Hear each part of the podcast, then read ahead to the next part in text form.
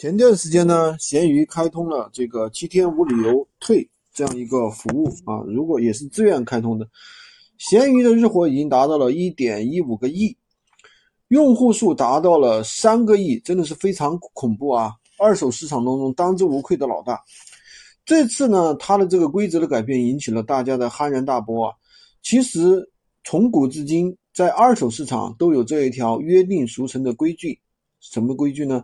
叫做钱货两清，比如说你去买古玩，对吧？大家谈好了价钱，一手钱一手货，从来没有退货这一说啊。钱一旦离柜，概不负责。这是对于买家的规矩，其实对于卖家也是这样一个规矩。如果说你价格高了，买家只有认；如果说价格低了，那么买家算捡漏，卖家当然也不能反悔。那前不久呢，就是闲鱼发发布了这样一条啊，关于这个七天无理由退货规范的一个公告通知。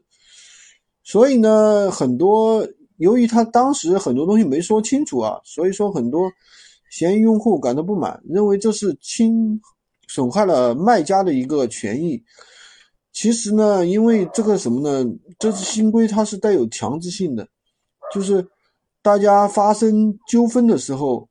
那个闲鱼呢，它是提供提供有退款退货的功能，但是呢，其实退不退呢，还是取决于卖家。平台啊，其实一直没有过多的去干预强制性的，对吧？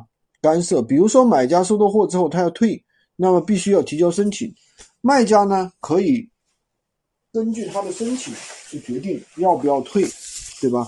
那么如果说存在分歧呢？闲鱼小法庭才会介入，不过通常就是也是需要双方进行举证，对吧？那要很要耗时很长时间。那这次新规啊，就是说你购买了带有七天无理由退款标志、退货标志的一个商品，即使买卖双方约定了不能退，那平台其实也不会认。其实呢，这个打破了这个啊。这个一旦售出概不退换的这样一种概念，其实如果针对平台上所有的卖家、买家、卖家真推行七天无理由退的话，对于平台来说当然是一个好事啊。但是呢，其实就成为就打击了一个卖家的一个积极性，就可能成为第二个淘宝，完全脱离了闲置交易平台的一个。啊，一个终止。那公告之后呢？第二天补充协议才出来了。那原来是一场虚惊。那么强制要求七天无理由退货的商品呢？就是它有几个三个条件。第一个呢，经营性卖家或者是个人主页标识为商家的卖家。第二呢，必须为全新商品。这一点尤为重要，因为闲鱼呢不敢限制二手商品。第三呢，就是品类。针对不同类型的商品有不同的一些选择，对吧？比如说服饰，那么就是非贴身的那些东西，数码商品、珠宝、图书，属于必须支持。这些新规啊，其实把天猫的淘宝天猫的退货规则搬到了闲鱼。至于闲鱼的二手交易，它其实没有什么受影响。